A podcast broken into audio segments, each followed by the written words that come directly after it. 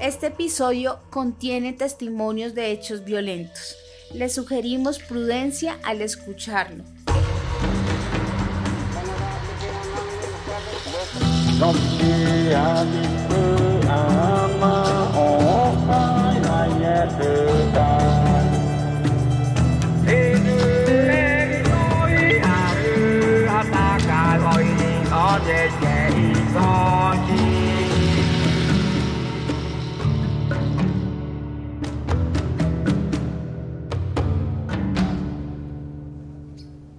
Este es el capítulo 3, el canasto del dolor. Estamos en el Colegio de la Chorrera a orillas del Paraná. Se escucha imponente el chorro que es una especie de frontera natural para las embarcaciones. No hay canoas ni barcos que puedan atravesarlo. Esta es una ubicación privilegiada y quizá por eso los caucheros decidieron a finales del siglo XIX expandir su negocio por acá. Y es desde este lugar que vamos a reconstruir la gran historia de la cauchería en la Chorrera y el Amazonas. Esta es una historia importante y compleja que no se puede contar a una sola voz. Mi nombre es Eric Sánchez, soy indígena del pueblo Murui, hablante del dialecto Munuc estudiante de sociología y me dedico a apoyar los diferentes procesos de los pueblos indígenas. Eric y yo vamos a llevarles por los caminos de la memoria del territorio y nuestros ancestros. Pero sepan que hablar del caucho es muy difícil, porque cuando se hace es inevitable enfrentar un gran dolor. Y también miedo, porque hablar de lo que se cayó durante tanto tiempo puede despertar los dueños espirituales de esos lugares en donde murieron nuestros ancestros. Además hay incertidumbre por no poder hacer las narraciones más precisas, ya que gran parte del recuerdo se ha olvidado. Hemos pedido permiso a los mayores, a las abuelas y a todos los conocedores espirituales para poder contarles a ustedes nuestra historia. No es fácil ponerle un inicio, pero digamos que la chorrera se conectó con Europa a través del caucho. Hasta los años de 1800 Solo se usaban industrialmente para fabricar zapatos, sombreros, abrigos y los borradores de los lápices. Pero todo cambió en 1839 cuando se inventó la vulcanización, un proceso químico que logra que el caucho se endurezca y sea impermeable sin perder su elasticidad. Esto permitió la entrada a uno de los inventos que revolucionó el mundo, los neumáticos y con los neumáticos empezó una gran demanda de caucho para la industria del transporte, pero también para fabricar piezas de máquinas y para recubrir cables eléctricos. Estamos hablando de la época en que la electricidad, las bicicletas y los carros se convirtieron en cosas de uso diario para millones de personas en el mundo. El asunto es que en esa época el caucho solo podía obtenerse de árboles silvestres del Congo africano y de la Amazonía y eso hacía que fuera aún más valioso. En el siglo XIX el caucho era tan importante como lo es hoy en día el petróleo. Así que quien controlaba el comercio del caucho podría prácticamente dirigir la economía mundial. Y fue así como la Amazonía se convirtió en un lugar clave para la industria. De aquí provenía casi el 95% del caucho que se producía en todo el mundo y eso significó la llegada del hombre blanco a la chorrera, una presencia que nuestros jefes espirituales predijeron. Eso no lo contó Magico Andrea Siaque.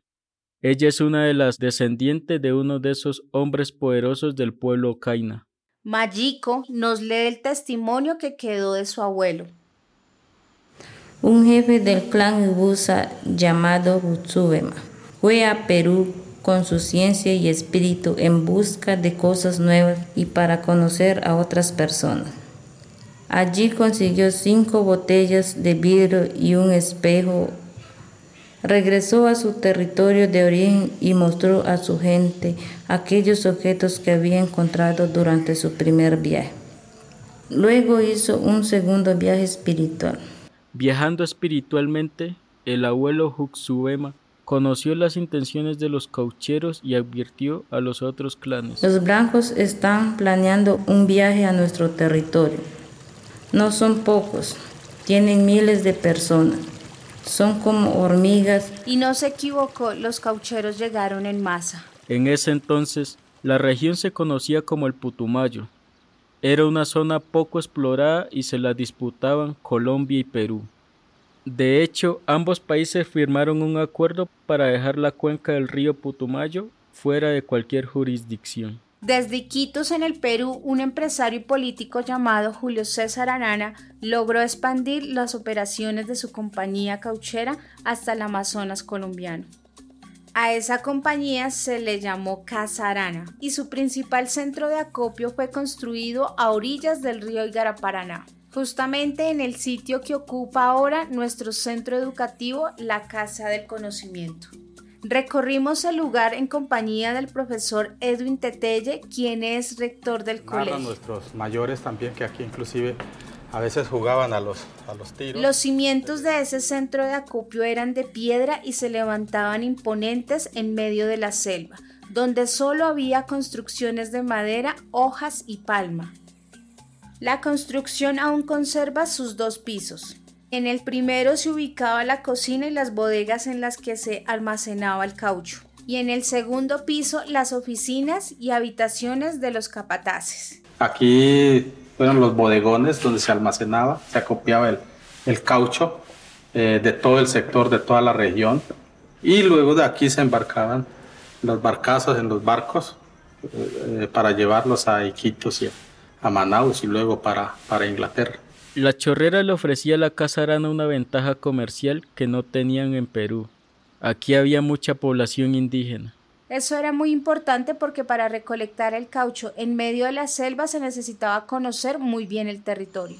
Como probablemente saben, en la Amazonía hay una gran variedad de fauna y flora, pero esa biodiversidad está distribuida de una forma especial. Imagínese un área del tamaño de una cancha de fútbol.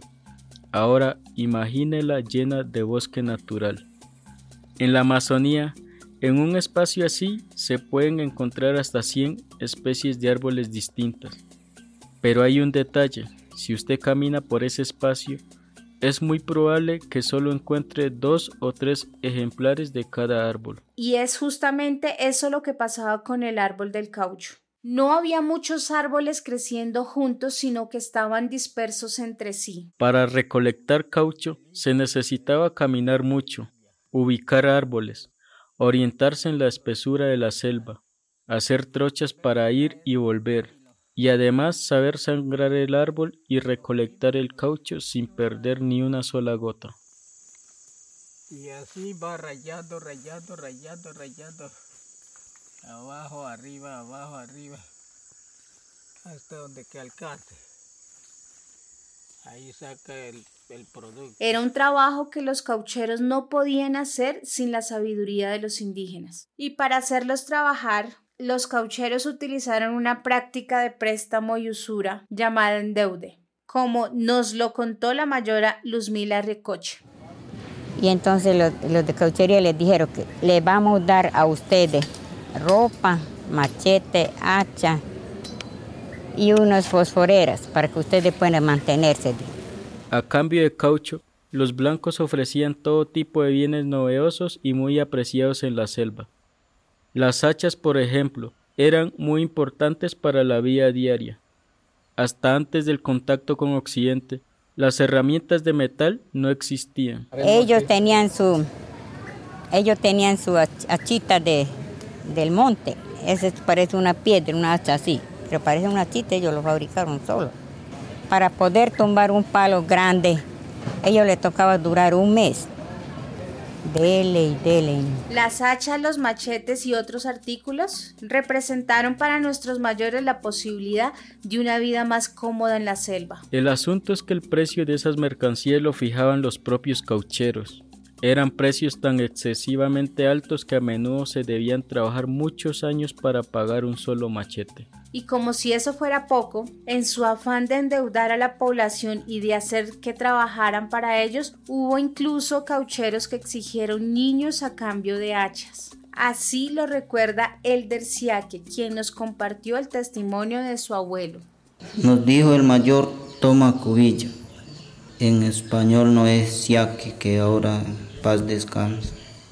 Que el intercambio de hachas por los niños o jóvenes ocainas fue uno de los primeros pasos que dieron los comerciantes del caucho para ingresar al territorio indígena y asentarse más rápidamente. Los caucheros se llevaron a los niños al Perú, les enseñaron español y los trajeron de regreso a la chorrera como capataces. Su estrategia era dividir a nuestros pueblos y lo consiguieron. Así nos lo contó el profe Adolfo Jacobombaire pero a nos acabaron los mismos paisanos. O, sea, utilizaron como, como, como estrategia, mm, la estrategia de utilizar a ellos como sabían todo, digamos, el sitio, las personas, la geografía, todo, todo. Y entonces ellos iban a, en orden de los peruanos, masacrar a la gente. Mucha quiere decir como el cómplice, como el que lo utilizan antes de la llegada de los caucheros, los jefes de los clanes eran elegidos de acuerdo a sus méritos y los servicios que brindaban a la comunidad. Cuando llegaron los peruanos, ese orden empezó a caer. Los caucheros cambiaron nuestra forma de gobierno, mataron a los jefes tradicionales y nos obligaron a elegir a quienes mejor les servían. Con los caucheros peruanos en el poder, nuestros ancestros se convirtieron en esclavos. Debían trabajar meses en la selva recolectando caucho para luego entregarlo a los capataces en el patio de la casa Arana. Esta era la plazoleta donde llegaban los, los indígenas de diferentes partes de, la, de, aquí de la selva y había un día que era el día de, donde se pesaba la, la carga, día de embarque también. El pesaje era un momento clave porque se debía cumplir con las cuotas de pago que establecían los capataces. Y aquí es que sucedían también los, algunos sucesos atroces. Entonces cuando a los indígenas no llegaban a cumplir la cantidad requerida del caucho, entonces los azotaban hacia el sector de allá, los ubicaban en el, en el cepo, a otros los, los, flagelaban, los colgaban, los, los fueteaban para generar escarmiento en la, en la población. Esas eran órdenes que se impartían desde los balcones del segundo piso de la casa, era donde se encontraba el comedor y las habitaciones de los blancos. Bueno, aquí se ubicaba el, el capataz, el jefe de la sección, con, pues, con sus esposas y con todo para, para, para pues, controlar el, el día de la, de la entrega. Entonces paraban allá en todo el centro de este patio, la, la romana que llamaban la pesa, para colocar y desde ahí impartía las órdenes de colocar al cepo, de, de, flagelarlos. La construcción refleja las divisiones que los caucheros impusieron. En lo más bajo los peones que recogían el caucho, en lo alto y sin posibilidad de acceso para los indígenas los patrones blancos. Entonces aquí, en esta, esta planta, pues solo, el acceso solo era para los, para los capataces, para los civilizados, y se acuerdan que el Putumayo no le pertenecía ni a Colombia ni a Perú, pues eso le permitió a los caucheros convertirse en amos y señores de la región y cometer todo tipo de excesos contra nuestros pueblos. Su control era tal que en 1909, cuando apareció un ingeniero llamado Walter Hartenburg, los caucheros lo secuestraron pensaron que era un espía. Lo que no sabían es que el ingeniero estaba perdido. Llegó a la casa Arana por error, pues trabajaba en un ferrocarril que buscaba conectar a Bolivia con Brasil. No es muy claro cómo, pero el ingeniero logró regresar a Estados Unidos y se convirtió en la primera persona en documentar lo que se vivía en el Amazonas. Decidió publicar su testimonio en un periódico londinense. Los agentes de la compañía fuerzan a los pacíficos indígenas del Puntumayo a trabajar día y noche, sin la más mínima remuneración, exceptuando los alimentos necesarios para mantenerlos con vida.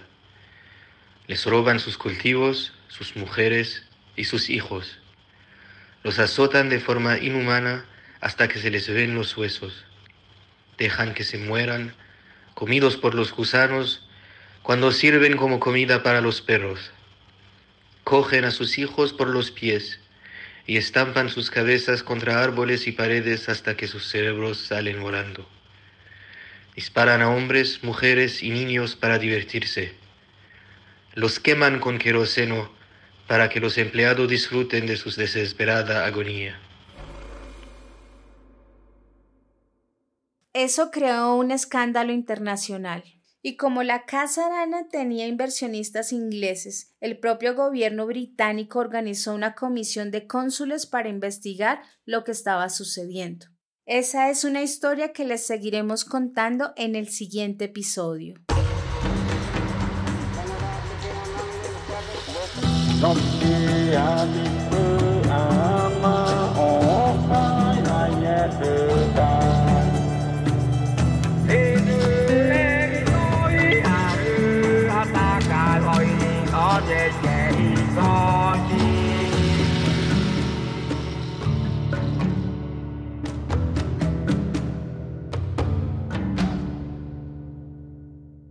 Esta serie fue producida por la colectiva Normal en colaboración con la Asociación Zonal Indígena de Cabildos y Autoridades Tradicionales de la Chorrera Asicash y gracias a la beca de producción sonora digital podcast del Ministerio de Cultura en el 2021. Camilo Gómez es el director, productor de campo y facilitador del proceso de co-creación. Andrea Díaz Cardona es la editora. Daniel Ruiz Serna escribió los guiones y recogió las palabras y los sonidos del Putumayo. La música original es composición del maestro Enrique Chamas. La imagen gráfica es creación de Celuna Fernández. Paula Peña estuvo a cargo del sistema sonoro y la mezcla final. Y Claudia Paola Mejía Semenequene es la host de nuestra serie sonora. A ustedes gracias por escucharnos y recuerden que pueden visitar nuestra página web manguare.red slash podcast. Y si les gustó nuestra historia, la mejor forma de apoyarnos es recomendando la serie a más personas para que podamos llegar a más oídos.